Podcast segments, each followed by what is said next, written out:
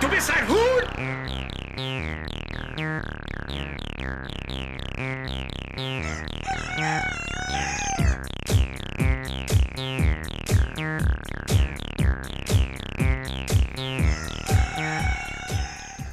So, worum geht's heute? Um es kurz und knapp zusammenzufassen, zitiere ich die Überschrift eines T-Online-Artikels vom 11. Februar 2022. Kohlrouladen aus der Dose. AfD-Politiker startet Kochshow und wird zum Lacher im Netz. Also, was ist da los? Gunnar Lindemann, ein AfD-Abgeordneter im Berliner Senat, hat auf YouTube eine Kochshow ins Leben gerufen und veröffentlicht dort, jeweils freitags um 14 Uhr, eine neue Folge, in der er meist im einstelligen Minutenbereich der Welt seine Kochkünste als Maître Gunnar präsentiert.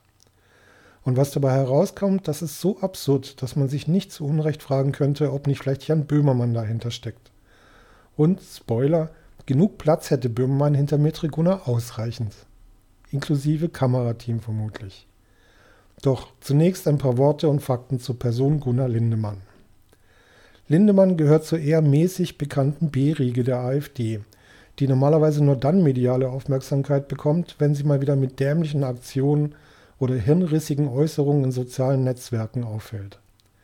Also so vom Schlage einer Nicole Höchst, das war die, die ihre Tochter zum rechten Poetry Slam Star aufbauen wollte, oder zum Beispiel auch Malte Kaufmann, das ist der Typ aus Heidelberg, der mit der peinlichen Fritz Kohler Aktion, vielleicht erinnert sich noch jemand, in den sozialen Medien aufgefallen ist. Während des Shitstorms nach der ersten Folge seiner Kochshow schrieb Gunnar Lindemanns AfD-Parteikollege Johann Martel auf Twitter, ich zitiere, Warum ist Gunnar Hashtag Lindemann bei jungen Menschen so beliebt? Hm. Zum Rest des Tweets kommen an andere Stellen noch. Aber jetzt schauen wir erstmal, wer ist Gunni aus Marzahn überhaupt und woher könnte man den kennen, wenn man nicht gerade in Marzahn wohnt und ihn dabei erwischen konnte, wie er einem Schlumpf blaue Anti-Impf- oder Pro-Putin-Propaganda in den Briefkasten stopft. Zunächst mal ist er in erster Linie ein Lokalpolitiker für die AfD in Berlin, wo er tatsächlich 2016 und 2021 mit einem Direktmandat in den Senat einziehen konnte. Beim ersten Mal mit 30,6 Prozent der Stimmen im Gepäck, beim zweiten Mal waren es immerhin noch 22,7 Prozent. Das sind natürlich sensationelle Werte für die AfD und ihren Plattenbau-Bocuse, deren Strategie es nun ist, den Erfolg durch angebliche Bürgernähe zu erklären. Er sei also einer aus der Mitte des Volkes, ganz nah dran an der Lebenswirklichkeit seiner Wählerschaft. Die AfD weiß jetzt zum einen auch um den psychologischen Effekt, dass Ähnlich und Gemeinsamkeiten Sympathie hervorrufen. Zum anderen wissen sie natürlich auch, wie sie geschickt ihre Agenda unters Volk bringen können. Man benennt tatsächliche Probleme, wie etwa die dringend nötige Verbesserung der Infrastruktur und Wohnungsmangel, mit denen sich jeder identifizieren kann, und baut dann das eigene Gedankengut und die dazu passenden parteikonformen Bausteine an passender Stelle mit ein. Um beim Beispiel Lindemann zu bleiben, dieser benannte in seinem Wahlkampf genau diese Probleme in seinem Bezirk. Die von ihm vorgeschlagenen Lösungen für diese Probleme waren aber natürlich AfD-typisch. Wohnraum für Berliner wollte er durch die Verhinderung einer neuen Flüchtlingsunterkunft schaffen, neue Sitzbänke und die Modernisierung der S-Bahnhöfe durch die Streichung der Gelder für Initiativen gegen Rechtsextremismus sowie durch die Abschiebung von Asylsuchenden finanzieren. Geboren ist Lindemann 1970, und zwar nicht in Berlin, sondern in Wuppertal. Über seinen Werdegang ist, zumindest bei oberflächlicher Recherche, nicht viel zu finden. So soll er eine Ausbildung zum Bankkaufmann absolviert haben, aber für ein privates Bahnunternehmen arbeiten oder gearbeitet haben. Zur Politik kam er, so zitiert ihn die Taz, auf Anraten seiner Frau.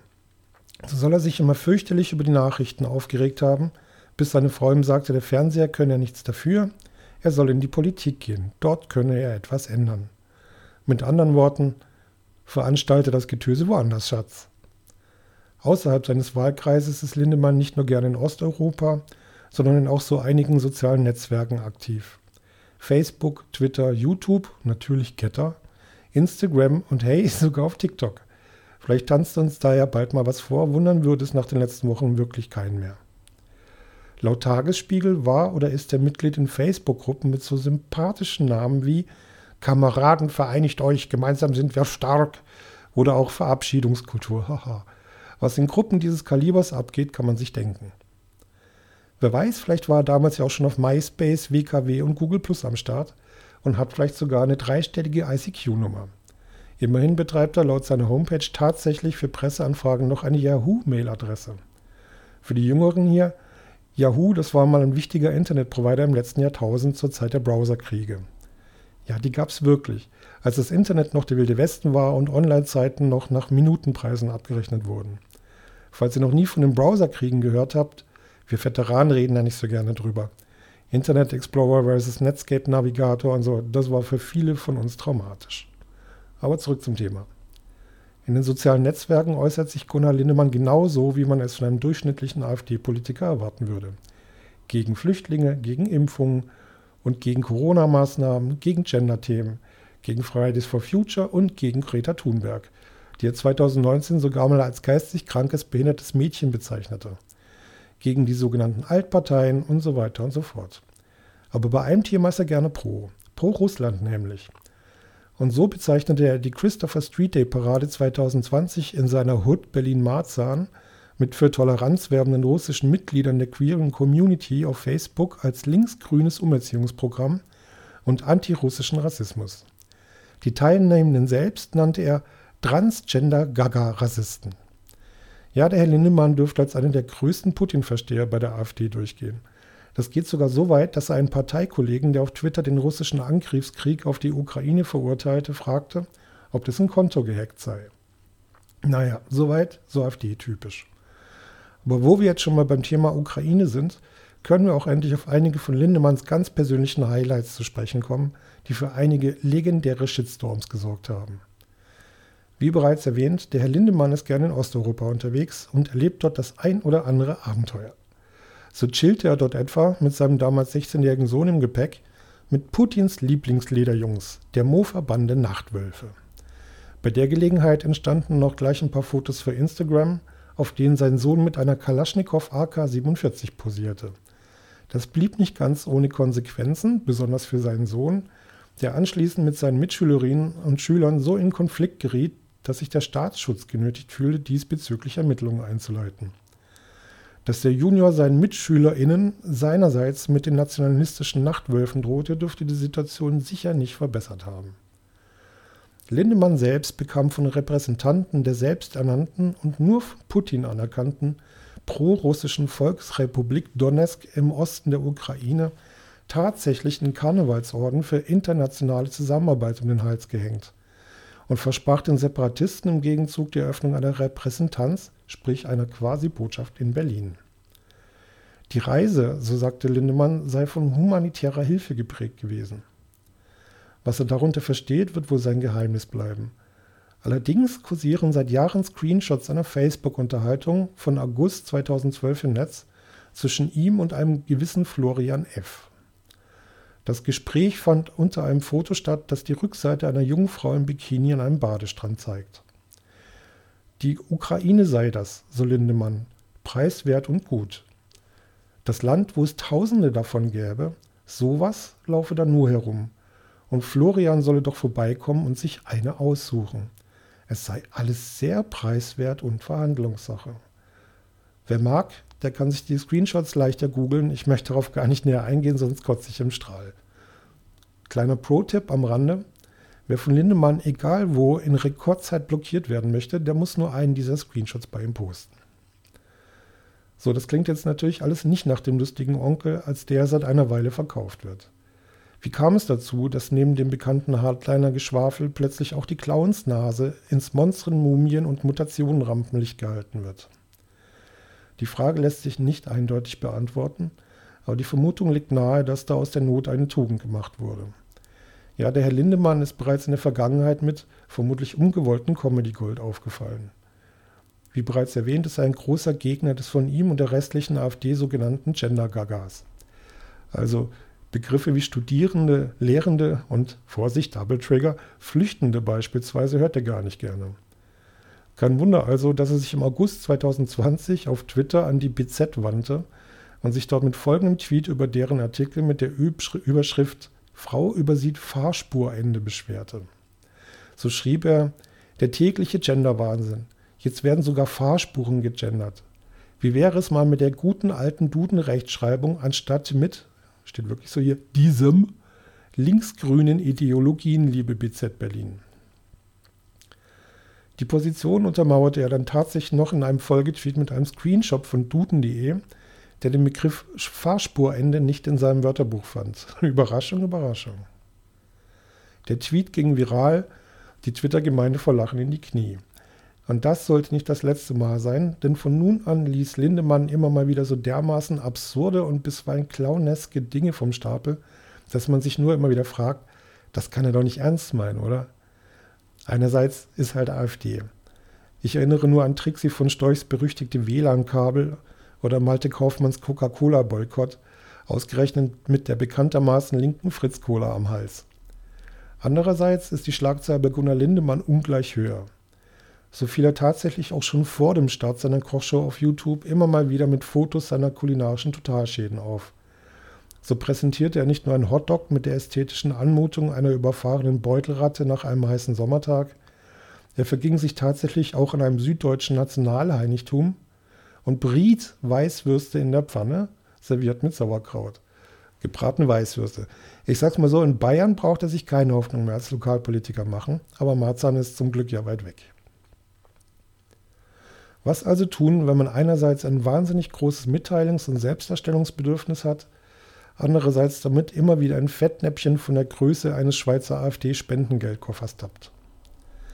Wenn wir genau darüber nachdenken, dann kennen wir da schon eine gern angewandte Taktik. Denken wir mal zurück an die Zeit, in der Trump Präsident der Vereinigten Staaten von Amerika war. Da verging kaum ein Tag, ohne dass einem der republikanische Pussygrabber nicht mit peinlichen, absurden oder unhaltbaren Äußerungen und Aktionen die Fremdscham-Orangenröte ins Gesicht trieb. Der Kerl muss seine Presse- und PR-Abteilung täglich an den Rand des Nervenzusammenbruchs getrieben haben. Und da war es eine übliche Taktik, die Aufträge des ehemaligen POTUS im Nachhinein mit war als Witz gemeint oder um seine Gegner aufs Glatteis zu führen und Ähnlichem zu erklären. Bei Lindemann lief das in Teilen ganz ähnlich, aber dazu kommen wir noch. Also jetzt geht es endlich ans Eingemachte oder Eingedoste, das trifft es eher. Nach dem großen Hallo, das seine Küchenunfälle in den sozialen Medien hervorriefen, was tut man da als aufmerksamkeitsreichender Politiker aus der zweiten Reihe? Genau, eine Kochshow ins Netz ballern. Da ist die Resonanz so gut wie sicher und wie wir gesehen haben, hat das anfangs auch ganz gut geklappt. Für den Fall, dass ihr Gunnars Kochshow noch nicht gesehen habt oder das vielleicht auch gar nicht vorhabt, was natürlich verständlich wäre, was gibt's da eigentlich zu sehen? Zunächst mal Gunnar Lindemann in einer Küche, die seiner Aussage nach in den Videos auch die seine ist. Wie den zwischen den Folgen erscheinenden Teasern zu entnehmen ist, befindet sich diese in Marzahn, irgendwo im neunten Stock und, so lässt zumindest die Küche vermuten, in einer nicht allzu großen Mietwohnung.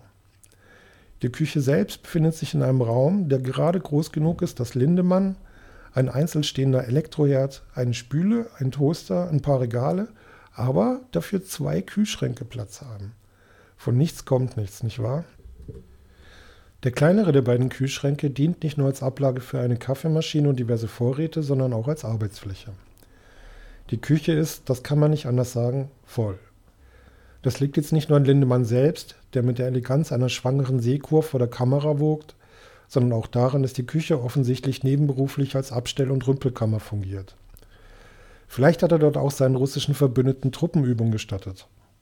Schachteln, Tüten, Dosen, Tetrapacks stapeln und lümmeln sich abenteuerlich nebenauf und zwischen der Weißware. Also ich bin echt nicht pingelig, aber bevor man sich mit einer Kochshow ins Netz wagt, ein wenig aufräumen und wenigstens den Krümelhaufen oder dem Toaster wegwischen hätte drin sein können. Dass allein der Zustand der Küche schon für Reaktionen zwischen Entsetzen und Lachkrämpfe sorgen würde, war eigentlich absehbar. Und dazu hätte Metrigona noch nicht einmal das vorführen müssen, was die Texteinblendung in den Videos als Original Urban Convenience Cuisine bezeichnet. Aber das trifft den Nagel mehr oder weniger auf den Kopf. Convenience Food ist ja nichts anderes als der englische Begriff für Fertigfraß. Und exakt das bekommt man unterm Strich geboten. In den etwa fünfminütigen Videos passiert etwa Folgendes.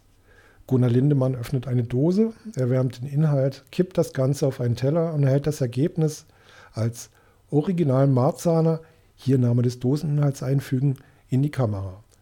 Man könnte natürlich annehmen, die Nummer mit Original Marzahner XY sei dazu gedacht, sich bei seinem Wahlkreis einzuschleimen. Aber vielleicht hatte er auch nach seinem desaströsen Weißwurst-Pfannenmassaker Morddrohung aus Bayern erhalten und versucht, weitere erboste Reaktionen aus anderen Teilen der Welt zu vermeiden, indem er einfach schon im Vorfeld jeden möglichen Fail und Tabubruch als angebliche Marzahner Variante einer bekannten Speise verkauft.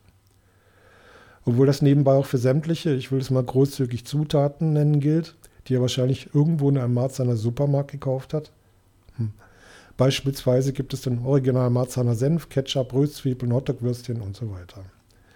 Ob ihn die Strategie allerdings vor einer Vendetta Italiens bewahrt, sollte dort mal eines seiner Spaghetti-Schänder-Videos viral gehen, das bleibt abzuwarten. Bisher präsentiert er uns der lustige Lindelümmel schwer atmend folgende Gerichte.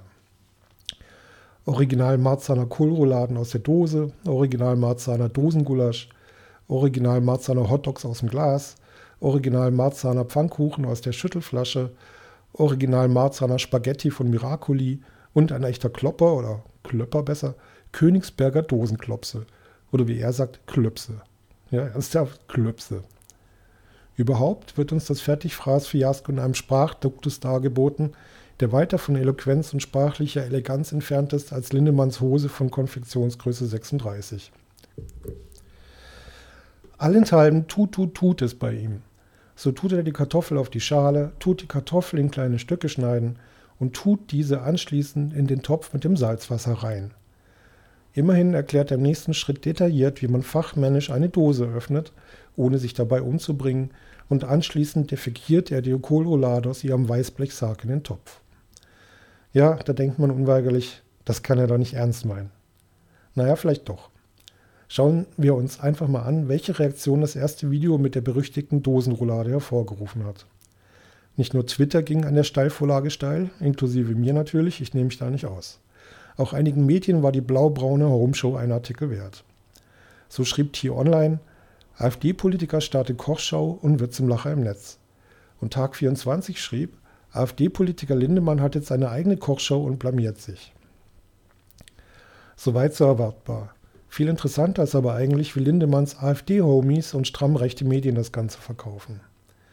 Der bereits eingangs erwähnte Johann Martel von der AfD, der in seinem Tweet fragte, warum Lindemann bei jungen Menschen so beliebt sei, beantwortet sich die Frage folgendermaßen selbst. Lindemann bediene die Sehnsucht, ehrliche Arbeiter mit Charakter als Leitfigur zu haben. Und dass er Dinge offen tue, die fast jeder Bundesbürger voller Scham tue. Zum Beispiel Dosenrouladen kochen. Okay, Figur ist ausreichend vorhanden. Aber wo genau er da jetzt den ehrlichen Arbeiter verortet, weiß ich nicht. Aber dazu kommen wir gleich noch. Auf Twitter tritt Mattal jedenfalls als großer Lindemann-Fan in Erscheinung. Er bezeichnet ihn als ausgewiesenen Chefdiplomaten und nannte ihn den einzig wahren deutschen Außenminister, als dieser, also der Lindemann, ein paar Tage vor dem russischen Überfall auf die Ukraine noch behauptete, es würde keinen Krieg geben. Das sei alles nur Show, damit sich Scholz, Baerbock und Co. als Retter aufspielen könnten. Aber auch die Parteiprominenz der AfD äußerte sich zur Causa Küchenkasper. Ich zitiere einen Tweet von Trixie von Storch. Lindemann kocht und die linke Blase kocht über. Einer von uns hält denen den Spiegel vor. Linksextreme Berufshetzer essen nicht aus der Dose. Noch wichtiger, sie verachten die, die sich den Gang zum Fairtrade veganen Sternekoch nicht leisten können. Okay, wer da jetzt in Wirklichkeit wen verachtet, auch dazu kommen wir gleich noch. Eine Lobeshymne in Form eines recht ausführlichen Artikels hat ihm die rechtspopulistische Fake News Gülle Schleuder Wochenblick AT aus Österreich spendiert. Schauen wir mal rein. Überschrieben ist das Ganze mit Berliner Politiker wird hum mit Humor und Bürgernähe zum Internet-Hit. Aufgeteilt ist der Artikel in drei Unterabschnitte. Die sind jeweils betitelt mit Mit einfachen Mitteln Maître Gunnar zaubert am Herd. Dann kommt Für das Volk aus der Mitte des Volkes und der letzte Abschnitt ist überschrieben mit Bodenständigkeit aus dem Marzahner Plattenbau. Vorgestellt wird er den Lesern als Kultfigur, dessen Konterfei sogar auf österreichischen Corona-Maßnahmen kritischen Demonstrationen herumgetragen werde, der als ungeimpfter in Polen zum Friseur ginge und deshalb ein Mann des Volkes sei. In seiner Plattenbauwohnung zaubere er Köstlichkeiten aus billigsten Zutaten, was den Mainstream aufrege. Von radikaler Einfachheit ist die Rede, von einfachen Mitteln, die einen das Wasser im Munde zusammenlaufen lassen. Lindemann verkörpere eine Bodenständigkeit, mit der sich viele Deutsche aus einfachen Verhältnissen identifizieren könnten, die, wie er, ein Leben im Plattenbau fristen würden. Und die Häme seiner linken Gegner, das sei Klassenhass, der so auf sie zurückfallen würde. So, ist das jetzt tatsächlich alles ein ganz raffiniert ausgeheckter Plan, um irgendwelchen Klassismus der Linken zu entlarven, wie es hier dargestellt wird? Höchstwahrscheinlich nicht. Zum einen riecht das nach der bereits von Trump bekannten Taktik, Fails im Nachhinein als Teil einer größeren Strategie zu erklären, die in Wirklichkeit wie auch immer seine Gegner demaskieren sollte. Auch zeigen diese Behauptungen ja eindeutig, wie AfD und Konsorten sich ihre Volks- und Wählerschaft aus der sogenannten Mitte des Volkes vorstellen als sich von Dosenfraß ernährende Menschen in vollgemüllten Küchen, die, ich zitiere noch einmal den Wochenblick, in Plattenbauten ihr Dasein fristen. Mit mehr Verachtung kann man auf seine Zielgruppe kaum herunterblicken, oder? Denn im Weltbild von AfD und Co. scheint kein Platz für ArbeiterInnen oder Menschen unterhalb der Armutsgrenze zu sein, die sich in sauberen Küchen von frisch zubereitetem Essen ernähren. Auch der Klassismuswurf gegen links ist lächerlich. Denn jeder und jedem sollte bewusst sein, dass Lindemann allein mit seiner Tätigkeit als Mitglied des Berliner Abgeordnetenhauses monatlich über 6000 Euro einsackt. Und das seit 2016. Woher der sprichwörtliche Rubel sonst noch rollen mag, kann man nur mutmaßen. Aber vielleicht sind ja ein autokratisches Schulterklopfen und ein Blechorden ab und zu Lohn genug dafür, hier Putins Narrativ von angeblichen US-Biowaffenlaboren in der Ukraine zu verbreiten. Zum anderen sind Lindemann und Team ganz sicher nicht raffiniert genug für solche ausgeklügelten Pläne. Lindemanns Raffinesse beschränkt sich auf Sparwitze aus der Karlauer Steinzeit und damit wirkt er mit Sprüchen wie die Teigwaren heißen Teigwaren, weil sie mal Teig waren, wie der peinliche betrunkene Boomer-Onkel auf der Familienfeier, auf die man gar nicht gehen wollte. Auch mit Gags aus der Benny Hill Klamottenkiste wie Gunnar steht am Teich und zieht mit der Angel eine Dose Thunfisch aus dem Wasser könnte er höchstens noch in der geheimen Nazi-Basis auf der dunklen Seite des Mondes für Lacher sorgen. Nicht, dass wir uns falsch verstehen. Der Lindemannsche Quatsch Comedy Club ist keine One-Man-Show. Daran arbeitet ein Team, das sich auf halbwegs semi-professionellem Level um die mediale Inszenierung ihres pro-russischen Tanzbären kümmert. In Bezug auf die Kochshow sind da Menschen, die filmen, die Tonspuren einfügen, die schneiden, rendern und publizieren. Auch ist da jemand, der die Teaser zwischendurch produziert und einspricht. Allerdings beschränken sich auch deren Ideen darauf, die Episoden wenig subtil mit Honeypots vollzustopfen, um für potenzielle Aufreger zu sorgen.